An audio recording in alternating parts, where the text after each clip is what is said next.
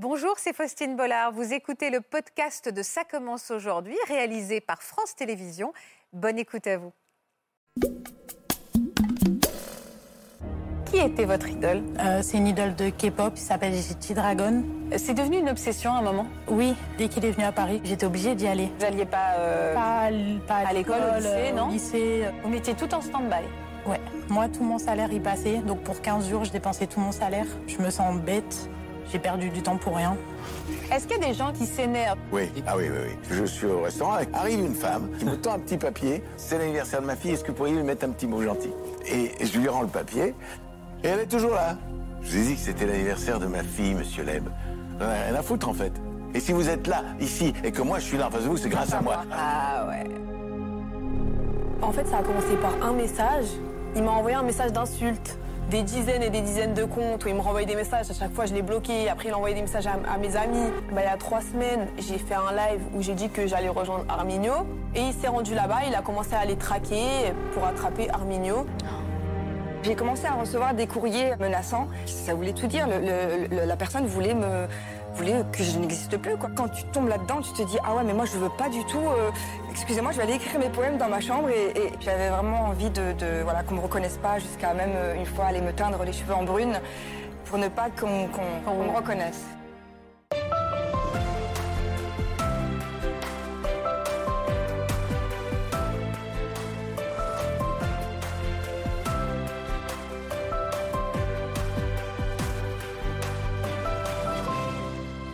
Bonjour à tous et merci d'être avec nous encore une fois cet après-midi. On va parler célébrité aujourd'hui, celle qui fascine, celle qui nous évade, à tel point que certaines personnes en viennent à confondre admiration et obsession. Et quand ces fans tombent dans le harcèlement, quitte à empiéter sur la vie privée de leur artiste préféré, euh, ça peut mener à des situations extrêmes. Nos invités ont connu ces débordements, chanteuses, humoristes, influenceuses. Ils vont nous parler du revers de la médaille. Et puis on donnera aussi la parole à l'une de ces fans qui est allée trop loin par amour pour son idole. Bienvenue à eux et bienvenue à tous dans Ça commence aujourd'hui. Bonjour Najwa. Bonjour Faustine. Bonjour Michel. Bonjour. Bonjour Lola, bonjour, Bonjour. Cindy et bonjour Lucille. Merci beaucoup d'avoir accepté notre invitation. Première question que j'ai envie de vous poser, c'est quand vous avez raconté ces histoires avec ces fans qui sont allés trop loin, est-ce qu'on a pu vous dire immédiatement que c'était le revers de la médaille, Michel? Oui, bien sûr, mais ça, faut s'y attendre quand on a une certaine, euh, un certain niveau de célébrité. C'est obligé que on, ça, ça- on rencontre dans la, la vie de tous les jours des, des gens qui soit sont extrêmement euh, cordiaux, gentils, généreux et bienveillants, soit des, des frappadingues. Et, ça, c'est c'est obligé. hein. Mais on n'est pas préparé à ça. Non, on n'est pas préparé à ça, mais bon, ça vient petit à petit. Quand on débute, on a des petits mots gentils, des petites choses comme ça, des petits papiers collés sur le pare-brise de la voiture, des choses tout à fait anodines, mais qui sont très gentilles et très touchantes. Et puis plus on rentre dans le métier, plus on, plus on, plus plus est connu, et alors plus les, plus les choses changent. C'est-à-dire, le, le- le- le- le fan, il, il- il prend un peu plus de place dans votre vie. Évidemment. Euh, alors, Courriers, des courriers, des lettres, des tas de choses. vous allez me raconter ça. Alors, vous me dites, on est préparé au moment de la célébrité. Euh, Lola, vous, vous n'étiez pas forcément euh, préparé. Vous avez participé à Colanta. on vous avait préparé justement aux conséquences que cette notoriété soudaine pouvait avoir sur votre vie, notamment avec des fans trop insistants. Alors pas du tout. Enfin, moi, je n'étais pas préparée. Après, euh, j'ai fait Colanta, donc je me doutais que j'allais être exposée. Je me doutais que j'allais peut-être avoir une certaine notoriété, mais non, j'étais, j'étais pas prête. Pas à ce point-là. Ce Najwa, vous, vous êtes tombé plutôt, sur des doudingues ou des frappadingues? J'ai eu les deux, mais, euh, mais euh, hélas, euh, oui, j'ai connu, enfin, comme, euh, comme mes, mes- mes acolytes là, euh, euh, j'étais pas du tout préparée non plus. Et ça m'a beaucoup effrayée. Du coup, j'avais besoin, euh, j'avais un besoin de, me retrouver dans l'anonymat. L'anonymat me manquait. J'avais vraiment envie de, de- voilà, qu'on me reconnaisse pas, jusqu'à même euh, une fois aller me teindre les cheveux en brune, pour ne pas qu'on, me reconnaisse. Ouais. Je vous présente les deux experts qui vont nous accompagner, qui auront certainement des choses à dire sur ce besoin d'anonymat. Laurent Carilla, qui est psychiatre, et donc Marc Gégère, qui va accompagner tout ce, que, tout ce que vous allez nous raconter et voir justement si ces harceleurs, qu'est-ce qu'ils encourent comme peine, si on porte plainte. Je crois d'ailleurs que, que certaines d'entre vous se posent la question. Euh, Cindy, vous, vous, êtes, vous avez été, je le dis avec beaucoup de, de, de tendresse aujourd'hui, si vous avez été plutôt une doudingue ou une frappadingue Euh, un peu des deux. Un peu des deux? Ouais. Quel regard aujourd'hui vous portez sur euh, ces attitudes parfois extrêmes que vous avez pu avoir? C'est loin. Et maintenant, je ne dirais pas que je m'en veux, mais euh, je me sens bête d'avoir euh, d'avoir fait tout ça. Et j'ai perdu du temps pour rien. En fait, au final, j'ai peut-être fait du mal à des gens alors que ça ne servait à rien. Qui était votre idole? Euh, c'est une idole de K-pop, donc de Korean pop. Il s'appelle G-Dragon. Ouais. Et euh, il fait partie d'un groupe qui s'appelle Big Bang. Alors, la K-pop, c'est un vrai, vrai phénomène. Il y a des trucs pas mal. Hein. Ah, il y a des trucs pas mal. On va regarder quelques images, justement.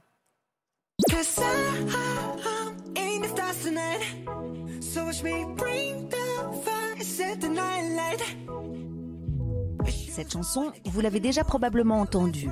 Elle est sur toutes les radios depuis plus d'un an et fait partie d'un phénomène musical nommé la K-pop.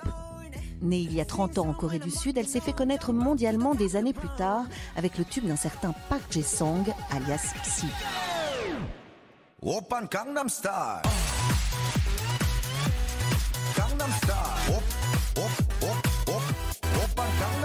La recette du genre, des chanteurs plutôt jeunes, seuls ou en groupe, qui chantent en coréen dans un mix de pop, rock, hip-hop, électro ou rap. On y retrouve des chorégraphies très travaillées, menées par de fortes personnalités, aux looks extravagants et aux coupes de cheveux flashy.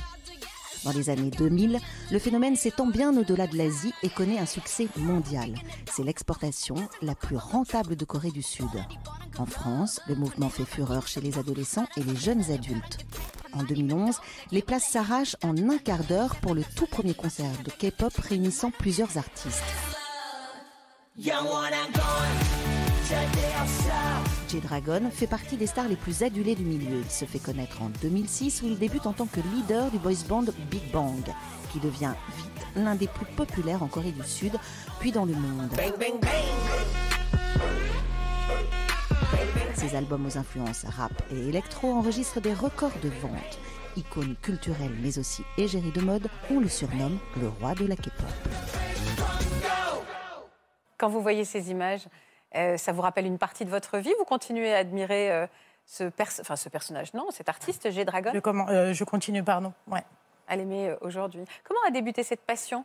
J'ai commencé en demi. en- en- J'avais 17 ans. Ouais. Et j'ai commencé donc à faire une page concernant le concernant G-Dragon. Il a fait une chanson Sur Instagram, sur les réseaux sociaux? Sur Facebook à l'époque. D'accord. Donc euh, j'ai fait cette, euh, cette page et euh, elle a bien marché. et, euh, Vous étiez euh, euh, dans quel état d'esprit? Ça vous apportait quoi la K-pop dans votre vie de femme? à l'époque, j'étais en dépression, j'allais pas très bien, j'avais pas forcément d'amis. D'accord, vous euh, étiez très seule. J'étais très seule et euh, cette page, euh, elle m'a fait découvrir beaucoup de choses. J'ai eu des amis que j'avais pas forcément euh, allé à- avant et, euh, et ça m'a apporté tout un, toute une confiance en moi, tout ce que j'avais pas, tout- tous les, tout- tous les amis, les, les sorties. J'avais jamais rien eu de ça et là, il- grâce à lui, j'avais ça en fait.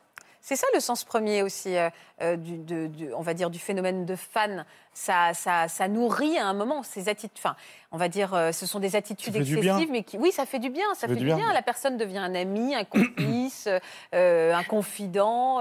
Euh, Il y a un besoin affectif. hein. Moi, je la comprends. Avec, moi, je suis pareil avec le heavy metal, mais bon, à toute mesure pro- gardée, mais ça fait vachement bien. Ça rassure. Ouais, quand on est bien, c'est bien. Quand on est mal, c'est on est bien. euh, c'est un truc, c'est un support.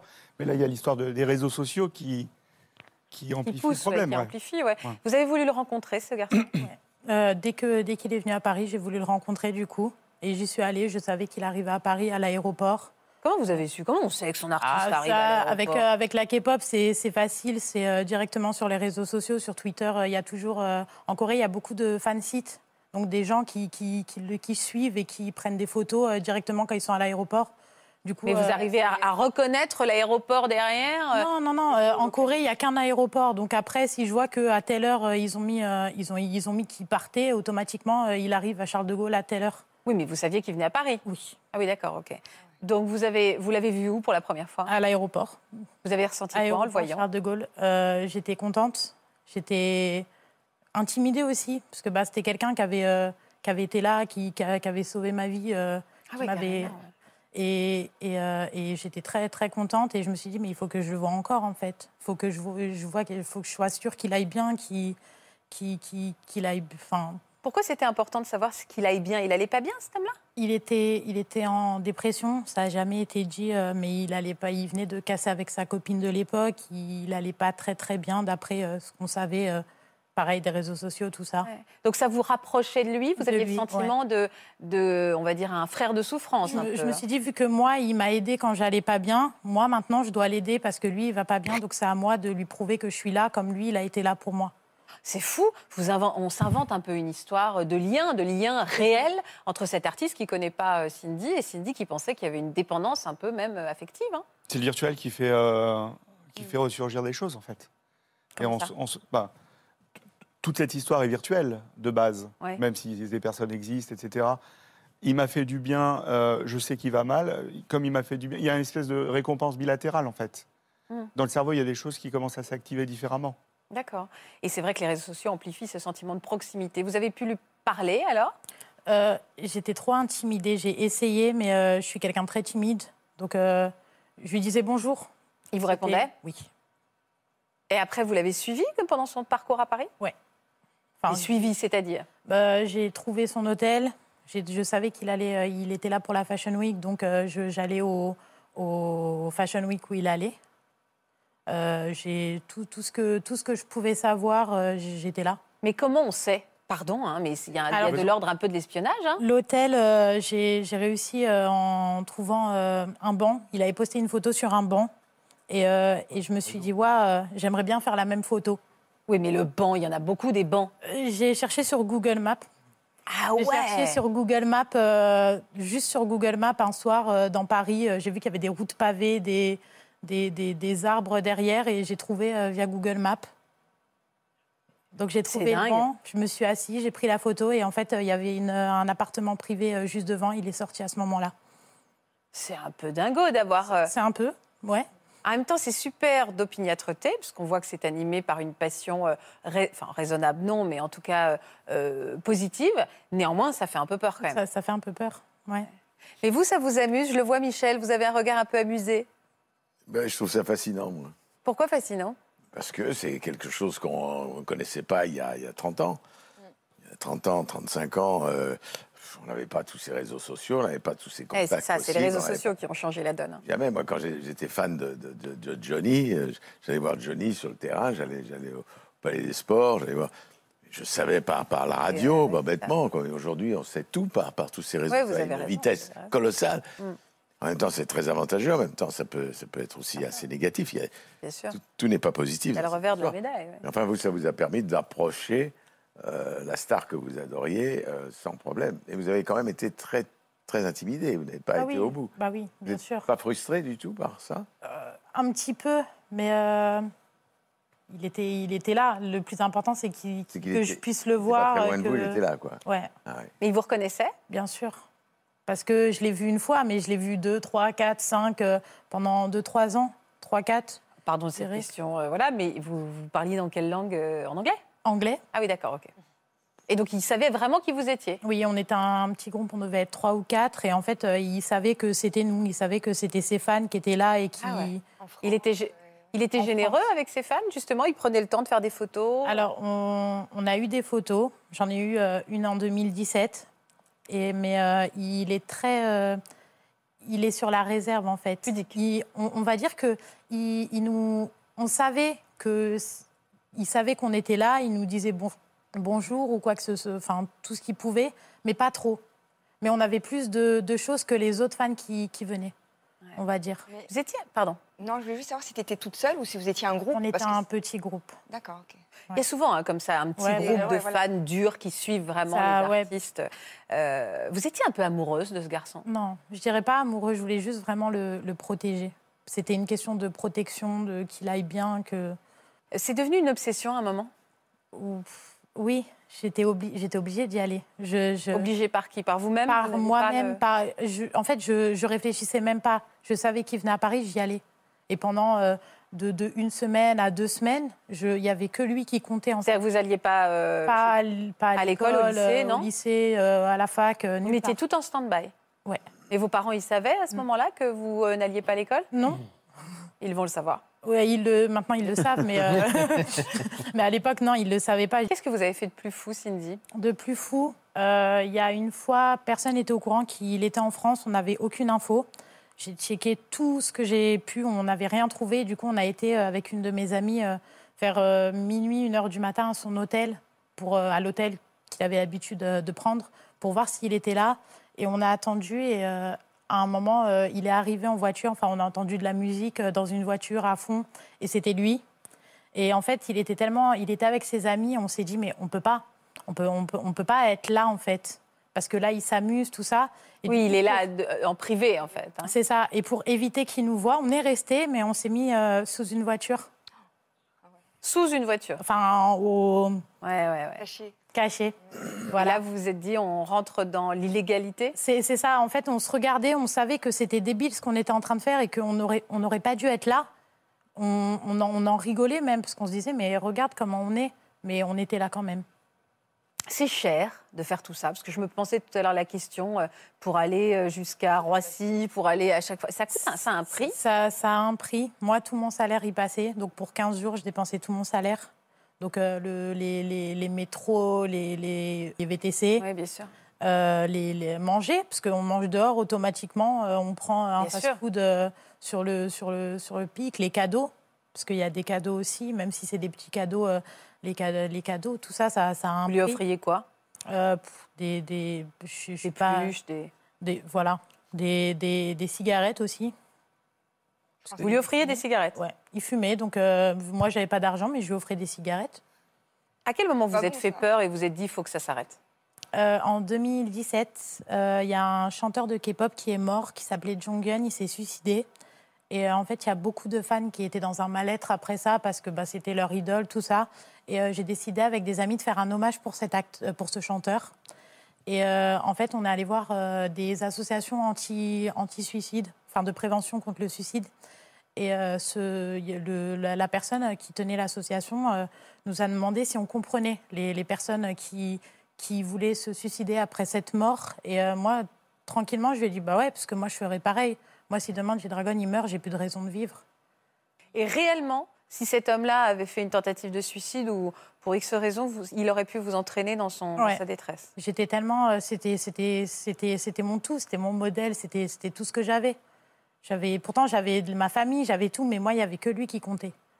J'ai envie d'utiliser le mot sevrer. Comment on se sauve d'un artiste comme ça qui est tout pour soi? Alors, j'ai eu la chance euh, qu'il parte à l'armée, et euh, en fait, c'est ce qui a fait que ça m'a un peu euh, Calmé. Enfin, vous avez été obligé de vous mettre sur pause, quoi. Il était Ouais, ouais. plus là, euh, j'habitais, j'ai déménagé. Il y a plein de choses qui ont fait que je me suis dit, ben stop, c'est trop, c'est trop. Et en, en repensant, je me disais, mais c'est trop. C'est quoi On est drogué à quoi? À, on va dire, à, l'adrénaline de se cacher, de poursuivre, c'est-à-dire à, l'adrénaline de la chasse presque? Ou est-ce qu'on est drogué, euh, euh, à- on va dire, à la reconnaissance, euh, le clin d'œil, le sourire que la personne peut vous donner? C'est quoi? Parce qu'en effet, vous parlez, on parle de se sevrer. Il y a plein de choses en fait. Il y a, trois choses dans, dans ces comportements-là, pas chez vous, hein, mais globalement. Il y a ce qu'on appelle la fixation compulsive du partenaire inatteignable, c'est-à-dire que c'est quelqu'un qui est inaccessible à la base, mais les réseaux sociaux ont tout modifié. hein. Mais quand même, ça, il reste inaccessible. Donc fixation compulsive, ça veut dire c'est comme de la drogue. D'accord? C'est-à-dire que. Et d'ailleurs, c'est une sous-forme d'addiction sexuelle, pour tout vous dire. D'accord. Donc, euh, dans le comportement de séduction. Donc, l'idée, c'est de, de connaître ce partenaire inaccessible et de partager avec lui des choses intimes, D'accord. Ouais, très intimes. Excusez-moi. Est-ce que ça ressemble à l'érotomanie ou pas? Alors, ça, c'est le merci pour la, la transition. Donc, la- le deuxième élément, c'est l'érotomanie. L'érotomanie, c'est une pathologie psychiatrique pure. Être persuadé, vous pouvez me rappeler ce que c'est L'érotomanie, c'est la conviction délirante d'être aimé. C'est-à-dire que, L'amour. par exemple, euh, je vais prendre mon exemple personnel, Euh, non, mais en, en faux, en faux. Ouais. Euh, j'ai vu un arti- une artiste ou un artiste que, que j'adore et il m'a fait un signe de la main C'est ça, oui. la première fois. Et ce signe de la main, pour moi, c'est qu'il m'aime. Exactement. D'accord, ok. Et donc, dans ma tête, je vais, je suis pas érotomane, hein, mais dans ma tête, je vais construire des choses de il m'aime, donc je dois, euh, je Lui dois tout cet faire. amour et tout Ouais. faire. pour- Et la première phase, c'est ce qu'on appelle l'espoir. Donc l'espoir, c'est quoi? C'est je lui envoie des cadeaux. je- à l'époque, c'est je lui écris des lettres. Euh, mais maintenant, c'est plutôt des mails, des réseaux sociaux, tout ce qui est de Ouais. messagerie privée, etc. Voilà, c'est ça. Il me répond, il me répond pas. Je l'aime quand même. Il m'aime, je suis sûr. Et la Et troisième la chose deuxième, il y a une deuxième phase dans, Ah dans cette euh, pathologie qui est le désespoir. Il ne me répond pas ou elle ne me répond pas, donc je vais me déprimer. Ou la colère, ou je vais me venger. Ou je- pas, pas tout de suite. Ah. Après, c'est le dépit, la troisième phase, où là, il va payer. Ou elle va payer. Parce que euh, c'est pas Ouais. possible. Qu'elle ne me regarde D'accord. plus. Voilà, ça c'est érotomanie, donc le deux- deuxième tableau clinique. Troisième tableau, tableau clinique, c'est la passion pathologique, la passion addictive. Donc c'est comme une passion amoureuse, avec, comme vous dites, euh, cette recherche, enfin, ce, ce shoot d'adrénaline, euh, on doit Ouais, tout activer dans la tête, il faut à tout prix. euh, c'est comme si on était follement amoureux. Vous vous reconnaissez, Ouais. Cindy? Ouais, c'est ça. Bah, moi, c'était ça, j'allais pas bien. Et puis, euh, ça, a été, euh, ça a été ça. En fait, ça me... le fait de le suivre, le fait de ne pas être là, de ne de, de pas être en cours, de, d'enlever, de, d'arrêter ma vie pendant deux, trois semaines, ça me remettait bien pour après le reste. Et c'était vraiment quelque chose que, que je faisais parce que ça me rendait heureuse. Enfin, je pensais que ça me rendait heureuse de, de- j'enlevais ma vie, en Mhm. fait. Ouais. Pendant deux, trois semaines, il n'y avait plus de vie, il n'y avait que lui. Et, ce- Et on oublie qu'on est mal. c'est ça. L'histoire de Cindy, c'est de la fixation On se compulsive. détourne. hein. Ouais, c'est ça. C'est de la fixation compulsive Ouais, de partenaires inatteignables, même si elle a rencontré, etc. Mm. Mais c'est euh, l'objet aimé, mais addictif. c'est addictif. Et comme elle dit, je me sers quand il part à l'armée, enfin, elle le voit peut-être plus, il, il postait plus rien quand il était à rien. l'armée. Et vous, vous n'avez pas eu envie d'aller à l'armée? Ah non. Mais parce qu'il peut y avoir des choses comme ça aussi, Oui, d'analogie. ouais. Michel, ça vous inspire quoi? Est-ce qu'on s'est déjà caché pour vous observer? Est-ce qu'on vous, avait, on vous a déjà poursuivi dans votre vie privée? Oui. Ah oui, oui, oui, bien sûr, oui. Pas, pas, pas, pas- tout à fait de la même manière, mais euh, il est arrivé des, des situations tout à fait euh, extravagantes et complètement pas normales, quoi. ouais. Quand je suis sorti un jour d'un- d'une d'une- d'une pièce de théâtre, après à la fin, il y a toujours un petit groupe de fans qui sont là, qui veulent signer des autographes. Et pendant euh, quelques semaines, je sortais toujours au même endroit, la sortie des artistes, là-bas derrière, et il y avait toujours... C'était à Paris, au Théâtre des Variétés. Et il y avait, au fond de, de ce groupe, à 10 mètres plus loin, une dame souriante qui me regardait de loin, qui me souriait, qui était là, euh, charmante d'ailleurs. À part du groupe ou avec le peu à groupe part du groupe, elle à part. était à 7-8 mètres derrière. Et puis alors, on signe, on signe, on signe. Et puis là, je vois qu'elle est là-bas au fond, et puis qu'elle me regarde, gentille. Bon, les Charmante, jours en passent. plus. Charmante. Les jours passent, les semaines passent. Et un jour, euh, je la vois qui s'avance de ce groupe-là, de- du petit groupe de fans. Elle vient vers moi. Elle me met, elle me prend la main. Elle me dit Tiens, Michel, c'est pour toi. Et il y a une enveloppe dans laquelle il y a 500 balles. Alors, Bah- j'ai- dit, mais attends, là, d'abord, je n'ai pas ouvert l'enveloppe tout de suite parce que je croyais que c'était un petit mot, genre, comme Ouais. on fait un petit mot, je t'aime, j'adore. bon. En fait, je- j'ouvre l'en- l'enveloppe quelques minutes plus tard, dans ma voiture, et là, il y a 500 balles. Elle voulait que- On est hyper mal à l'aise dans ce moment-là. Ma soirée commence bien. Et, et puis, euh, C'est drôle, ça. et tous les soirs, Elle venait vous apporter 500 francs. non, non, pas tous les soirs 500 francs. Il y avait montres, il y avait des objets de valeur, des bagues, des bijoux, des choses comme ça, tout ça dans une petite enveloppe, un petit coffret comme ça. Et tout ça était toujours un peu à l'écart, puis elle me souriait. Alors bon, je trouvais ça un peu flippant quand même, parce que bon, jusqu'au jour où euh, je reçois un courrier, une lettre, euh, mon cher Michel, voilà, ça fait plusieurs jours que je te vois, que je te suis de près. Euh, Figure-toi que c'est normal que je fasse ça, parce que je suis ta maman. Je suis ta maman. Je suis ta vraie maman. Et ta maman que tu connais n'est pas ta maman. Puisque j'ai des preuves, ce n'est pas ta maman, c'est moi ta maman. Bon, alors déjà, là, là, Ah bah, Là, c'est un peu flippant quand même, parce que je dis, bon, euh, bon, et finalement, je lis la lettre, puis je la, je la laisse dans ma loge. Et quelques jours plus tard, par hasard, c'est passage du panorama, euh, c'est c'est à Paris, là, derrière, euh, derrière le théâtre des, des variétés. Et il y a des petits restaurants, des petits troquets sympas, tout ça, et je la vois. Je sors un soir, je la vois, elle est là. Elle est assise, elle me regarde, souriante. Ah ouais, ça fait, commence à faire peur. Alors j'ai dit bonjour madame, euh, c'est très gentil tout ce que je reçois, des, des petits cadeaux, des petites choses comme ça, mais je peux pas garder tout ça parce que ça. ça- Et, et le- la lettre me dit qu'effectivement vous êtes euh, Ma mère. vous êtes ma mère. Vous seriez ma mère. Je ne pense pas que vous soyez ma mère. Je- je- moi je connais bien ma mère depuis quelques années. je ne pense pas que vous soyez ma mère. Elle me dit mais si Michel, tu ne sais pas la vérité. Je vais te la dire la vérité. Et elle me sort tout un truc qui n'est pas faux, avec des références, des dates, Ah ouais des lieux. Vous avez eu un doute Bah, non, mais je, moi, je me dis, c'est pas possible. Avec des, des, des dates. Des... Mais c'est malaisant, ouais, c'est malaisant. C'est c'est trop intrusif. Tout d'un coup, il y a des choses réelles. Alors ça, ça me, ça me gênait un peu. Mais je dis, en tout cas, tout ce qui est là, les, les- les petits bijoux, les petites choses comme ça, je peux pas les garder. Mais si, Michel, il faut que tu gardes ça. faut pas que tu...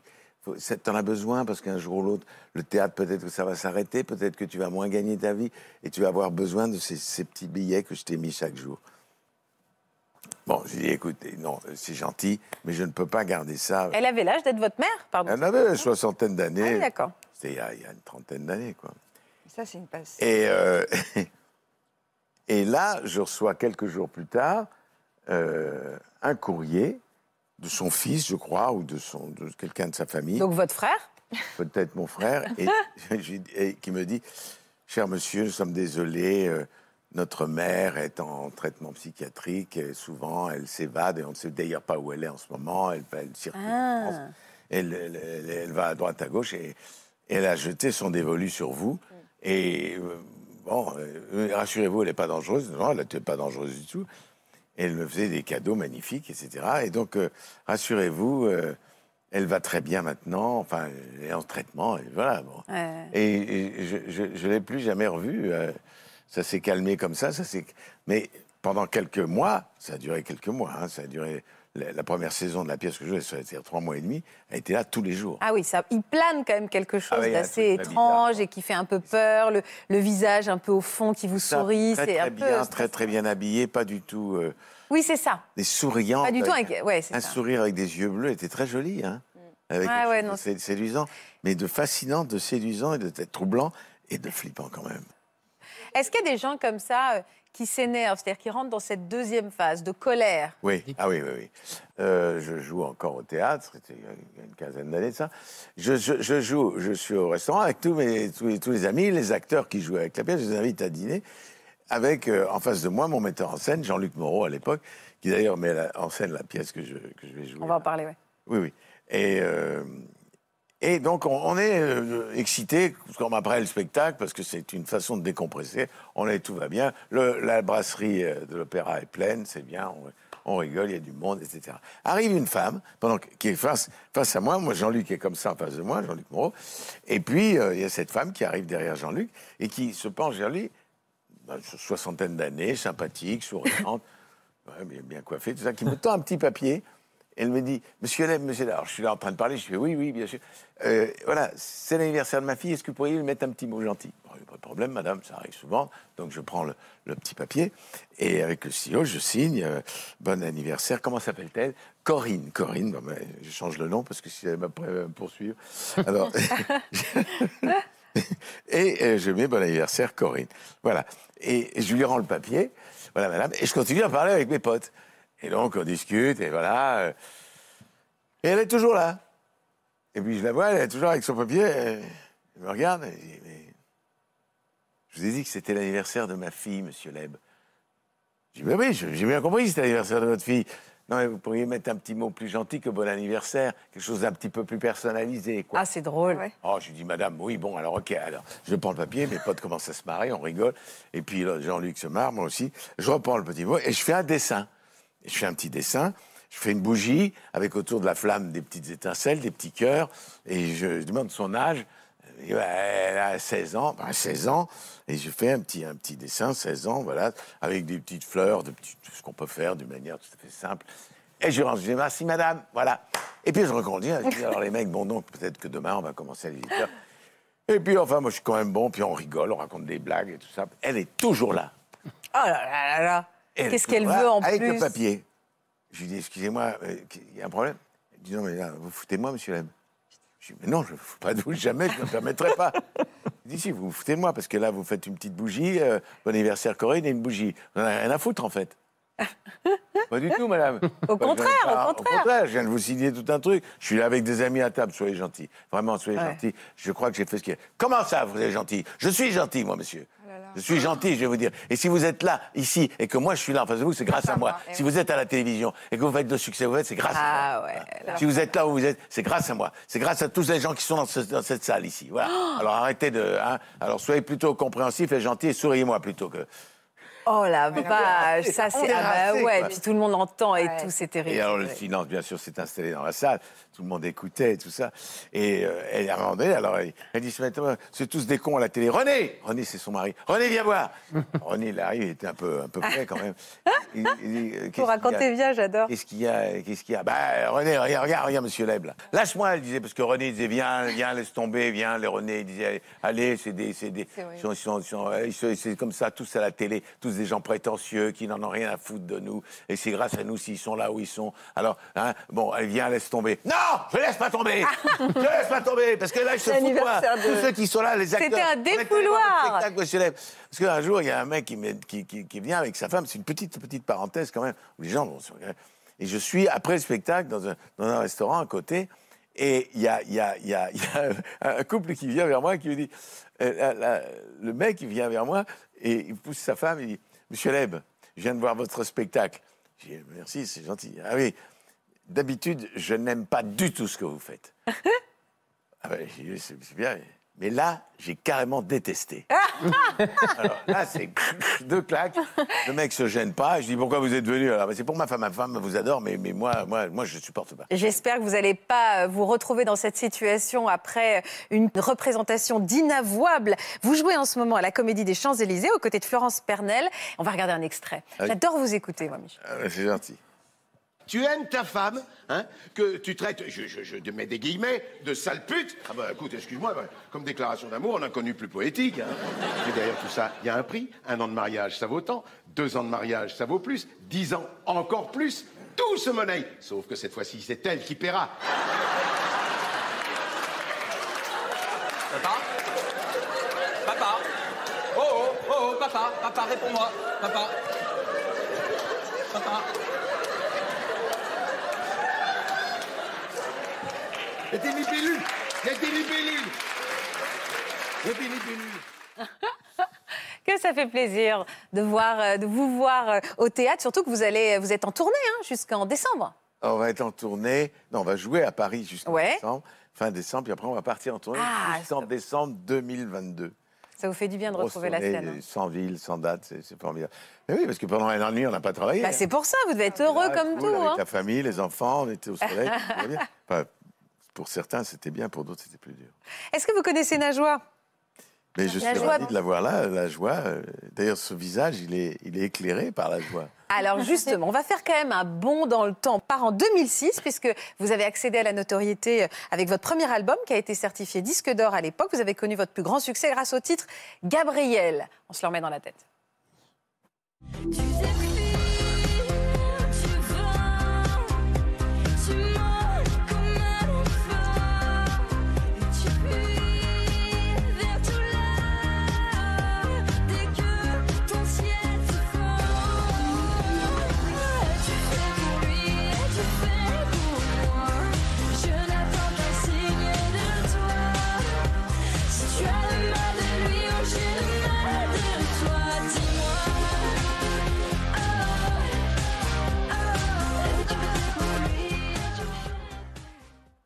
Vous étiez toute jeune, vous aviez que 24 ans. Exact. Et, et la particularité aussi de votre musique, c'est qu'elle est un petit peu mystique. Mhm. Et ça a pu vous attirer des fans euh, euh, un peu étranges, un peu décalés. C'est comme ça que ça a commencé? Oui, alors en fait, moi, immédiatement, on m'a comparé, euh, enfin, dans, dans- dans le milieu artistique et musical, on m'a comparé à Mylène Farmer. Et Mylène Farmer, qui est euh, l'icône euh, française, c'est l'artiste féminine euh, dont on retient euh, tout. Et énormément été de harcelée choses. beaucoup Voilà, hein. exactement. Et, exactement. Et, et du coup, moi, c'était c'était très flatteur et c'était un, un très grand compliment. Mais euh, ce que j'ai pas vu arriver, c'était c'était le côté, voilà, effectivement, le parce qu'en fait, euh, je me suis retrouvée avec des fans Ouais. qui avaient peur, en fait, que je devienne la nouvelle Mylène Farmer. Ah, je- donc des fans menaçants. donc en des fait. fans menaçants. Et c'est arrivé très très vite. Ça, c'était immédiat, étant donné qu'on vient de revoir, de revoir le clip de Gabriel. Il faut savoir que j'ai tourné le clip euh, euh, dans- à l'abbaye de Mériel. Et en fait, comment, est venue cette comparaison? Elle est venue du fait que euh, j'ai tourné ce clip-là au même endroit que, que Mylène Farmer pour son, sa chanson Je te rends ton amour. Donc immédiatement, ils se sont saisis de cette Ah oui, information-là a pour dire amalgame. ouais. et alors, il y a eu beaucoup de fantasmes. Les gens se sont même imaginé que j'étais euh, un relais, en fait, que j'étais même produite par Mylène Farmer, elle qui est très secrète, très. euh, Bien sûr. Mais donc, Donc, il y a des fans qui sont devenus agressifs. c'est Exactement, as- assez vite. Euh, alors, il y, a- y y ceux-là. Alors après, ils sont pas tous comme ça. hein. C'est une partie où... Oui, évidemment, mais a- pas tous les fans partie, dans le même voilà. panier, Il y a- bien il y a- sûr. Il y a une partie de, de- de ces, de, de ces fans-là qui, qui, vous- qui revendiquaient quelque chose. Donc du coup, il y avait quelque chose de négatif parce qu'ils ils me rejetaient. Donc il y avait un, du désamour total. Et de l'autre côté, il y avait... euh, moi, en fait, je suis très... Enfin, je suis spirituelle. Je suis euh, croyante sans être religieuse. Et, euh, et du coup, euh, de par ma, ma confession euh, musulmane et mes croyances, en fait, j'avais pas le droit d'aborder les thématiques religieuses. Gabriel, Gabriel, c'était genre quelque chose auquel je devais pas toucher. Donc j'ai commencé à recevoir des courriers menaçants, mais Qui disait quoi exactement? Qui disaient que j'avais, enfin, en gros, ça parlait de Lucifer, ça parlait de dualité entre l'ange et, et- et le diable, euh, ouais. etc. Donc euh, ça tend, enfin vraiment, je me suis rendu compte que c'était. euh, alors, est-ce que j'avais le droit ou pas de toucher à ces thèmes-là, alors que, enfin, la, la liberté d'expression aussi, enfin, c'est un thème qui est très actuel d'ailleurs. Et donc, moi, ça m'a ça m'a fait assez peur parce que un jour, je me retrouve dans, dans, dans, dans une, euh, dans, dans mon label de l'époque, à ma maison de disques, et, euh, et je, je tombe sur, sur des courriers qu'on ne me montrait pas, qu'on me cachait, parce qu'en fait, on- étant donné que j'en recevais beaucoup, il y avait un filtre avant, c'est-à-dire que j'avais mes managers qui lisaient mes courriers avant, et tout ce qui était un peu euh, joli, euh, mignon, on me, les, on me les laissait. Et dès que c'était un peu euh, tendancieux, menaçant ou, ou très sombre, on, on les cachait. Et un jour, je suis tombée sur des photos de moi avec, avec des choses où euh, il y avait un mec avec une djellaba, euh, avec une- un couteau. euh, ça voulait tout dire. Le- le- le- la personne voulait, me, voulait que je n'existe plus. Quoi. Comment, Euh, comment vous avez C'était une menace. Alors, il y a une. On a déposé une main courante, donc je vous regarde. Mm. Euh, et euh, après, ça s'est ça s'est calmé par la suite. Et après, j'en ai déposé une seconde pour encore autre chose, parce qu'il y, a eu- il y a eu ces menaces-là. En fait, j'en ai eu de toutes parts. J'ai eu, j'ai eu concernant euh, la thématique donc euh, de, de- de l'ange, de la religion, etc. Après, j'ai eu aussi ceux qui ne voulaient pas que je prenne la place de Mylène Farmer. Euh, et après, euh, il y en a d'autres où qui avaient une espèce de d'érotomanie, qui se sentaient, euh, ça, hein. Voilà, qui qui avaient envie de même carrément me, me posséder. Je ne sais pas si on pourrait Ouais, formuler ça comme ça. Je leur appartenais, c'est-à-dire que et là c'est assez effrayant parce que quand tu n'es pas du tout prêt prête à ça, déjà que c'est compliqué, mais en plus quand tu tombes là-dedans, tu te dis ah ouais mais moi je veux pas du tout, euh, excusez-moi, je vais aller écrire mes poèmes dans ma chambre et, et- et moi je veux pas qu'on me voit, qu'on me reconnaisse. Mais oui, ça doit avoir des conséquences psychologiques assez lourdes parce qu'on se sent euh, en danger tout le temps. En fait, on est épié. Tout d'un coup, euh, un soir de fatigue, on regarde derrière soi, on se dit j'espère qu'une de ces personnes, enfin, notamment l'histoire du couteau, euh, ça, ça- ça met aux aguets en permanence. Quoi. Ça, ça, c'est difficile à vivre, moi, je trouve. Ouais, c'était, euh, c'était franchement, ça a été un, assez- ça m'a beaucoup tourmenté. aujourd'hui, j'ai- je vais mieux. C'est pour ça que j'en parle aujourd'hui. Tourmenté, J'ai du c'est-à-dire qu'à un moment, vous avez Ça- basculé dans une vraie déprime? Euh, euh, ouais, j'ai, j'ai été dans un, j'ai eu des, des périodes assez sombres où en fait je voulais plus sortir parce que euh, un peu plus tard quand le, parce que voilà le, j'arrive pas à donner une période exacte parce que ça, ça a été sur euh, plusieurs années en fait. Mais euh, à un moment donné, on vous suit aussi. Tout à l'heure, on en discutait, on vous suit. Alors, il y, a des- il y a des- choses euh, qui sont assez agréables quand on vient vous voir, juste parce qu'on vous applaudit, on fait votre éloge, on veut faire une photo, etc. Mais quand on entend suivez cette voiture et qu'en fait, le taxi, est obligé de lui dire mais passez par autre. Enfin, j'ai dû faire des détours pour rentrer chez moi parce que les gens me suivaient. Et il y a même des fois. C'est angoissant, c'est Les gens dormaient euh, sur des bancs en bas de chez moi. Et donc, moi, je voyais par la Ah ouais. fenêtre. Et la personne me regardait, du coup, je me cachais.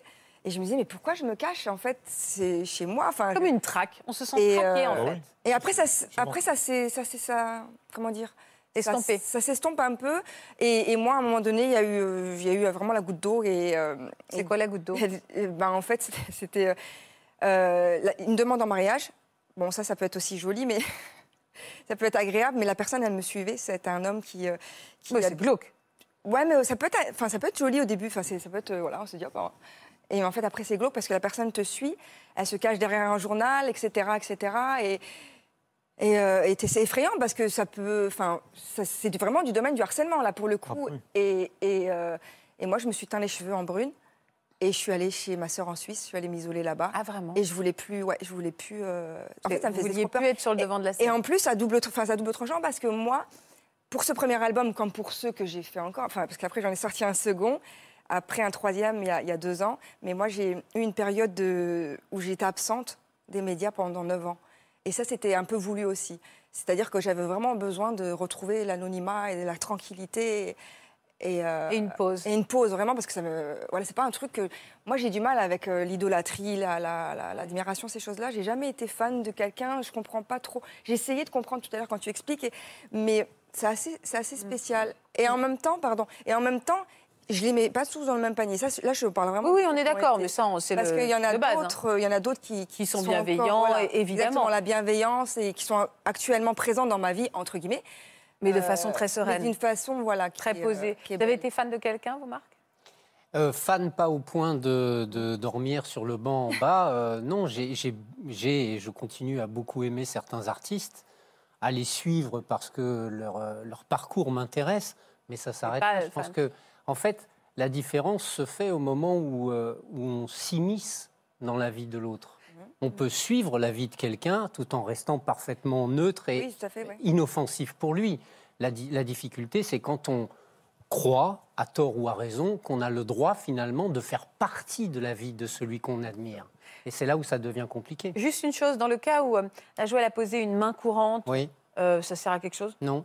Ouais, on Alors, savais que ça servait Ça- pas. alors, c'est pas c'est pas tout à fait le reflet de la, la vérité. Ça peut servir à prendre date si ultérieurement il se passe d'autres chose. choses. Ça permettra de récupérer des événements antérieurs qui justifient encore plus les poursuites contre une personne. Mhm. C'est le caractère répétitif des comportements. Mais il faut savoir qu'une main Mais, courante euh, ne déclenche absolument aucune action publique. Ce n'est pas transmis au procureur de la République. Mhm. C'est conservé dans les archives du commissariat ou de la gendarmerie, c'est tout. En tout cas, c'est dans un autre registre qu'on découvrira bientôt votre album, qui est un hommage à Marie Laforêt, intitulé Éternel. Trois concerts sont déjà programmés au Nez Rouge à Paris. On va voir euh, l'affiche euh, derrière moi. Ça vous parle, ça, le lasque d'Inajoie, c'est-à-dire ne pas répondre? Moi, j'ai commencé à répondre à une personne et j'aurais jamais dû. Pourquoi? Qu'est-ce qui s'est passé? Parce que c'est un peu parti. euh, déjà, il, m'envoyait énormément de messages avant que je réponde, mais c'était des messages très bien formés. Parce que je pense que c'est une personne qui est très, très intelligente et qui euh, emploie un, langage très soutenu. Donc, euh, j'ai envoyé un seul message. Et en fait, après, je ne sais pas si ça a ouvert quelque chose en lui ou un peu l'esprit aussi de, de possession. Et en fait, il n'a pas arrêté. C'est-à-dire que dès que je postais une story, euh, j'avais au moins 5-6 réponses à cette story, mais des, des, Des discours, pavés, ouais, en des fait, pavés, des ouais. pavés. Ouais. Ça restait toujours un peu gentil quand même. Mais je me disais, c'était, c'est pas normal. trop. C'est Vous l'avez pas bloqué tout simplement sur les réseaux? Et j'ai bloqué. Et en fait, c'est à partir du moment où j'ai bloqué, où là, je me suis dit, oui, c'est un, taré. Pourquoi C'est un taré, parce qu'en fait, il a commencé à réagir euh, à des stories d'amis. Donc déjà, il arrivait à trouver mes amis et, et un peu, oui, c'est un peu immiscé dans ma vie. Après, il, me, il décrivait un peu l'endroit où je vivais. Donc, Ah oui, euh, ça, ça fait peur. ça faisait peur. Il me disait qu'il allait sonner- venir sonner chez moi. Et hum, après, moi, j'arrive à avoir un certain recul sur les réseaux. Je me dis, bon, ça reste euh, du virtuel. Et je suis pas quelqu'un de fanatique de base. Donc, j'ai du mal aussi un peu à comprendre euh, comment on peut idolâtrer quelqu'un au point de déjà vouloir lui parler et après euh, bah, se faire peut-être une idée sur cette personne parce qu'il me connaît absolument pas. Et, hum, et du coup, j'ai commencé à en parler en fait sur les réseaux sociaux où j'ai fait une story en expliquant où je l'ai, j'ai même mis son, son profil en fait, son nom. Ah ouais, alors ça.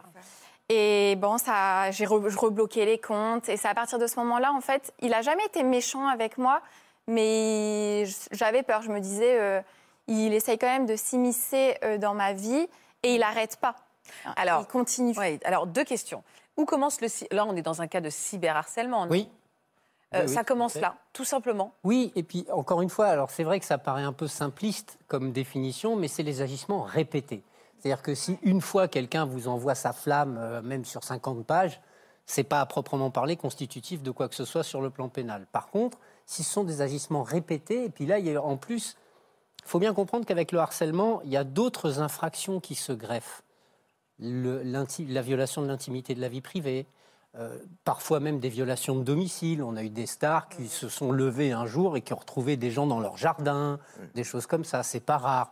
Donc il y a ensuite des adjonctions en quelque sorte d'infractions complémentaires qui viennent alourdir la charge qui pèse contre les personnes. Mais votre cas est un cas typique de cyberharcèlement. Alors ce qui est intéressant à savoir aussi, compte tenu de l'époque dans laquelle on vit, c'est que le fait d'harceler via les réseaux sociaux, via Internet, est une circonstance aggravante. Ah ouais? C'est-à-dire qu'elle entraîne des pénalités plus lourdes. Ah bon? Oui. Ben pourquoi? Ben parce que justement, il- le législateur s'est posé la question de savoir comment il pouvait freiner Ouais, c'est cette ça. espèce de flux, ouais, ouais, d'inondation, de- d'horreur que parfois on peut voir sur les réseaux sociaux. Et c'est pour ça qu'il a considéré que c'était plus grave de le faire via les réseaux sociaux. Puis après, dans, dans ce cas-là, en fait, moi, ce que, au bout d'un moment, je culpabilisais parce qu'il me disait, et je pense qu'il est vraiment intelligent et il maîtrise la langue, en fait. Et au bout d'un moment, il me disait, mais si tu partages, c'est pour qu'on réagisse à ce que tu fais. Alors justement, Oui. c'est ça aussi. Alors vous avez raison sur ce Ouais. que vous dites, mais quelle est la bonne attitude à avoir? Alors évidemment, soit on s'extrait des réseaux sociaux, mais c'est votre métier. euh, on... Puis pourquoi? Enfin, on s'extrait aussi de- de- du côté sympa des réseaux sociaux. Et en même temps, moi, je, je m'interroge sur ce qu'a fait Lola, c'est-à-dire euh, démon- enfin, pardon, exposer son profil. Le dénoncer finalement. Je me suis toujours posé la question de savoir si on fait, euh, on fait de la personne une star ou au contraire on l'humilie et il se, retrait- et il se retire. Le- problème, c'est que quand on est très très exposé, on s'expose aussi euh, sur les réseaux. Maintenant, on publie, on story, euh, des messages, etc. Le truc, c'est qu'il ne faut pas répondre, je pense. euh, à- Jamais. Bah, c'est difficile parce qu'on ne sait pas, on ne sait pas qui y a en face. Oui, Donc, il faut, il ouais. faut garder un réseau, euh, il faut garder un réseau personnel euh, du réseau global et rester très euh, bah, sur les stories, sur les, sur les, les publications quotidiennes. Après, exposer les gens, ça- peut être risqué. On sait pas Oui, mais l'autre peut avoir envie de se venger derrière. C'est ça. fait, euh, Vous pouvez déclencher la phase 3 de ce que Laurent Ouais, parlait tout à l'heure. elle m'a humiliée en colère. public, donc Bah ouais. maintenant, pourquoi t'as fait ça Ouais, Si vraiment c'est quelque chose qui représente... euh, Ah, Il faut porter plainte. Voilà. plainte. Il y a une solution, c'est La plainte. consiste à Ouais, déposer plainte. J'ai voulu dénoncer parce que justement, je ne savais pas si c'était de l'harcèlement ou pas.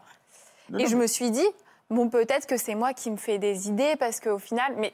Non, mais si ce que vous avez fait, c'est pas, c'est mal. Ce que vous avez fait, c'est pas mal. faut pas vous culpabiliser. Après, etc. un faux compte aussi, donc. euh, L- L'idée, je crois, c'est euh, comme dit Marc, c'est euh, tout est tout est mis en place pour que la punition entre guillemets soit plus sévère qu'un harcèlement classique.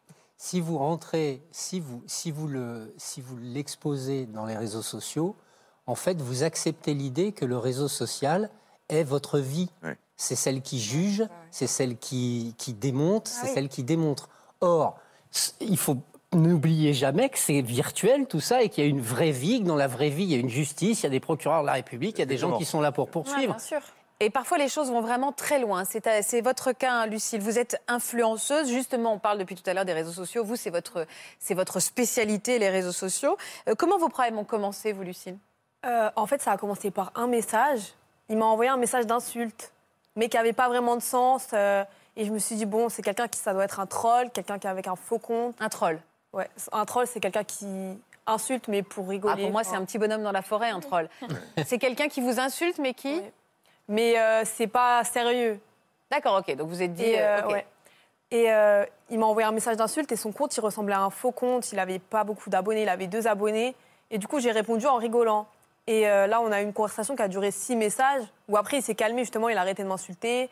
Et après, on s'est dit au revoir et ça, ça s'est arrêté là.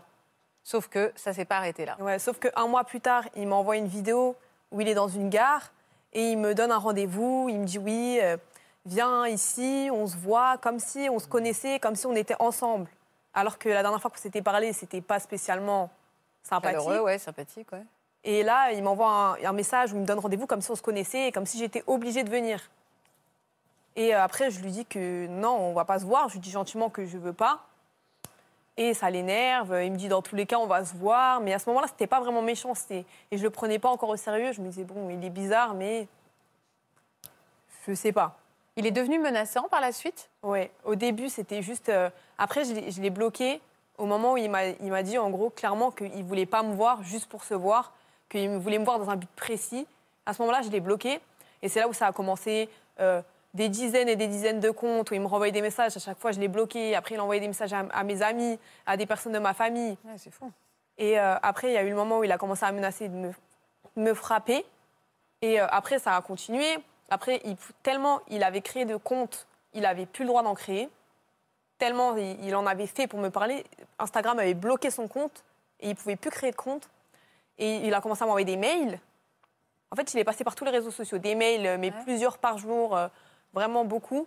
Et euh, là, c'était. euh, Là, c'était des messages qui, qui, ba- qui basculaient entre euh, oui, je ferai tout pour toi, euh, après des menaces de viol, des menaces de mort. Vous avez porté plainte, évidemment. Oui. À ce moment-là, euh, j'ai porté plainte au moment où il m'a envoyé des audios. Ah oui, bah là, oui, vous avez porté Et euh, en fait, il a réussi à trouver ma ville et à trouver à peu près là où j'habitais à ce moment-là. Et il savait que j'habitais dans une école. Ça fait très peur, ça. Là, là, ce que vous nous racontez, c'est l'enfer. hein. Il, connaissait mon département. À ce moment-là, ça va parce que j'étais en vacances. Du coup, ça m'inquiétait pas tant que ça, vu que j'étais pas là et personne de ma famille n'était là. Et du coup, ce qu'il a fait, c'est qu'il m'envoie des audios et il me dit oui, je me, qu'il s'est introduit dans des écoles par effraction pour voir si j'étais dedans. Il me donne les adresses des écoles. Euh, il allait dans la rue, dans ma ville, et il allait voir euh, des, gens que, des gens qui me connaissaient, Oh là là. des connaissances à moi. Et, euh, mais ils ne savaient pas que je les connaissais. Et il leur demandait oui, euh, est-ce que vous la connaissez? C'est une vieille connaissance, j'essaye de reprendre contact avec elle, vous savez où elle habite. Mais alors, c'est allé jusqu'où? J'ai porté plainte. Au moment où il m'a dit qu'il s'introduisait dans les écoles, mais ce qui s'est passé, c'est que la police, j'ai envoyé les preuves, etc. Mais au bout de dix jours, j'avais pas de nouvelles. Ils m'ont pas répondu quand je leur ai envoyé les preuves. Et moi, je voulais que ça soit réglé avant que je rentre de vacances parce que je savais que forcément, quand j'allais rentrer, il allait m'attendre, il allait être Ah, là. Bien sûr. Et alors, qu'est-ce qui s'est passé il y a trois semaines Ce qui s'est passé, c'est que à partir de ce moment-là, quand j'ai vu qu'avec la police, il se passait rien, j'ai mis les messages, j'ai mis juste ce message-là sur Twitter. On m'avait dit d'arrêter d'afficher les messages, mais là, euh, j'en pouvais plus. J'ai mis le message sur Twitter et j'ai vu que j'ai eu beaucoup de réactions. Du coup, j'ai expliqué ce qui se passait. Et c'est à ce moment-là que la police, ils m'ont contacté sur Twitter. Et euh, trois jours plus tard, il s'est rendu de lui-même à la police parce qu'il y a des gens qui, ouais, parce qu'il y a des gens qui ont commencé à le chercher. Il a eu peur. Et euh, il s'est rendu de lui-même à la police. Ouais. Après, euh, le 14 août, il a été placé en garde à vue. Le 16 août, il a été jugé en comparution immédiate. Mais euh, il a pris du sursis. Il a pris deux ans de sursis avec une mesure d'éloignement envers moi. Bah, ça a dû le calmer quand même, non? Dès le lendemain, dès qu'il est sorti de, bah, du jugement et de sa garde à vue, il m'a envoyé un message directement. Directement, il a envoyé un message à moi et à une de mes amies en disant oui, en se vantant maintenant qu'il connaissait mon nom de famille, du coup, grâce au jugement, et que du coup, il avait encore plus d'informations sur moi. Et en disant oui, euh, maintenant, j'ai, genre, euh, je sais comment tu t'appelles, euh, je vais te trouver, t'inquiète pas, on va se voir très bientôt, vous allez payer très cher ce que vous m'avez fait. Alors, Ça fait peur. hein. Incroyable. Mais deux ans, ouais. juste, c'est important que vous le sachiez ça. Deux ans avec sursis, ça veut dire deux ans au-dessus de la tête pendant cinq ans si vous ne réitérez pas les faits. C'est-à-dire si vous recommencez, ces deux ans-là ouais. seront mis à exécution. Mais il a ça sera plus deux ans avec sursis, ce sera deux ans ferme. Donc je vous invite vraiment, s'il y avait à nouveau des messages menaçants ou des choses comme ça, Mais il y a eu à pire. immédiatement retourner. Mais Marc, il y a Ah eu pire, je Ah, crois, que des messages. hein. ouais, c'est ça. Bah, ensuite, Qu'est-ce qui s'est passé il y a trois semaines alors, Lucille? Bah, il y a trois semaines, j'ai fait un live où j'ai dit que j'allais rejoindre Arminio. Qui est qui, Arminio? Bonjour, Arminio. Bonjour. Et euh, j'ai dit que j'allais le rejoindre. C'est un ami à moi qui est aussi influenceur. Et il s'est rendu là-bas, il a commencé à les traquer. Il les a suivis euh, en voiture. euh, Il ne l'avait pas vu, il les a suivis en voiture et il a attendu qu'ils se séparent pour attraper Arminio. Vous avez dû être complètement traumatisé, vous, Arminio Bah, en fait, j'ai pas montré que j'avais peur sur le moment même. J'ai pas montré que j'avais peur, mais je sais pas, je m'inquiétais plus pour Lucille parce qu'elle allait nous rejoindre. Il faisait super tard, en plus, c'était la nuit. Il n'y avait pas de transport en commun parce qu'il commençait à ne plus avoir de métro. Et du coup, bah. Vous avez compris qui c'était tout de suite? Oui, en fait, là, je peux expliquer du coup. euh, Du coup, en gros, eh ben, on, devait aller à, un hôtel parce qu'on avait fini notre placement de produit dans un restaurant. Et ça fait que moi, je descends euh, le métro parce que je devais aller chercher euh, une carte d'hôtel à mon ami. Et euh, il y a un monsieur qui me tient le, bras, qui me retourne. Et il était petit. Et vu que moi, je suis grand, il est petit, je, regarde d'en bas et il me fait Tu sais très bien qui je suis avec un rire vraiment sadique. Genre, tu sais très bien qui je suis. Et moi, je fais Oh my god, c'est Florian Tel. Genre, je, je me suis pas rendu compte que c'était lui. Et ensuite, euh, il a commencé à. Je sais pas, il faisait que de sourire en fait. Il avait un... Il rigolait. Et moi, sur le moment, je, genre, je me suis pas rendu compte, du coup, je rigolais aussi avec lui. Et euh, après, il a fait quoi euh, Et ben, il y avait un monsieur de la RATP qui était au téléphone. Et il pensait qu'il était en train de le filmer. Il a arraché son téléphone. Et après, le monsieur de la RATP lui a crié dessus. Et pendant qu'il criait dessus, bah, il est parti en courant. Et il a pris un véhicule et Vous avez été au commissariat? Euh, on a le... Il a été rejugé? Il a été rejugé trois jours après, je crois. Et alors, il a eu quoi comme peine? Il a eu huit mois, huit mois de, de, prison. de ferme? Mm. Mais alors, vous vivez avec l'angoisse absolue qu'il sorte, qu'en fait, de prison. Bah- Là, il est en prison, là. bah, on ne sait pas ce qui va se passer euh, dans huit mois.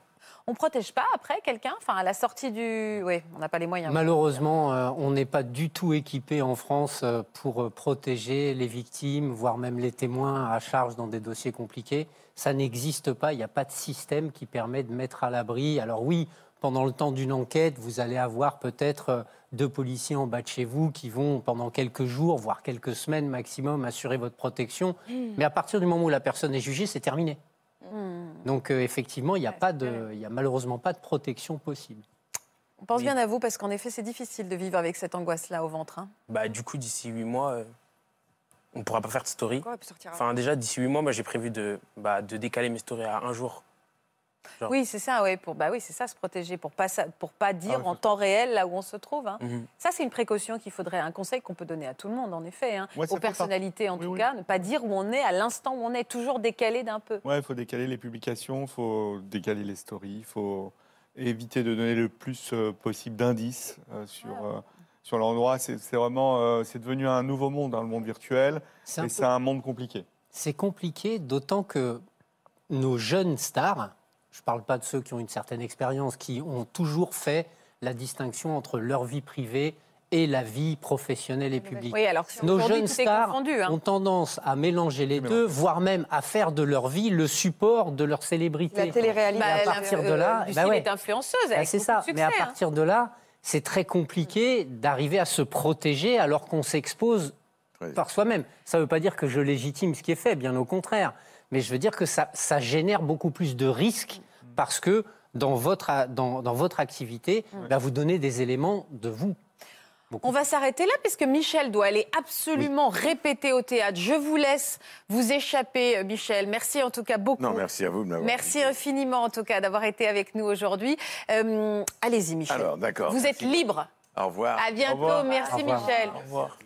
Merci à tous de nous avoir accompagnés. Beaucoup, beau- beaucoup de courage. On va préparer une émission aussi encore plus précise sur ce cyberharcèlement. Il y a beaucoup de choses à dire parce que ça arrive évidemment à des personnalités, mais également à des anonymes. Restez avec nous sur France 2. On se retrouve dans un instant euh, pour une nouvelle émission et puis demain à 13h50 pour un nouvel inédit. Ça commence aujourd'hui. Je vous embrasse. Passez une belle après-midi sur France 2. Merci de nous avoir accueillis chez vous. Vous aussi venez témoigner dans Ça commence aujourd'hui. Vous savez que vous allez perdre un sens et vous profitez au maximum ou, à l'inverse, vous avez perdu le goût de vivre. Malgré votre jeune âge, vous venez d'apprendre que vous étiez porteur d'une maladie dégénérative et vous vivez avec une épée de Damoclès au-dessus de votre tête. Pour une autre émission, vous avez mené un long combat pour devenir papa à cause de problèmes de fertilité ou parce que vous adoptiez seul. Si vous êtes concerné, laissez-nous vos coordonnées au 01 53 84 30 99 par mail ou sur le Facebook de l'émission.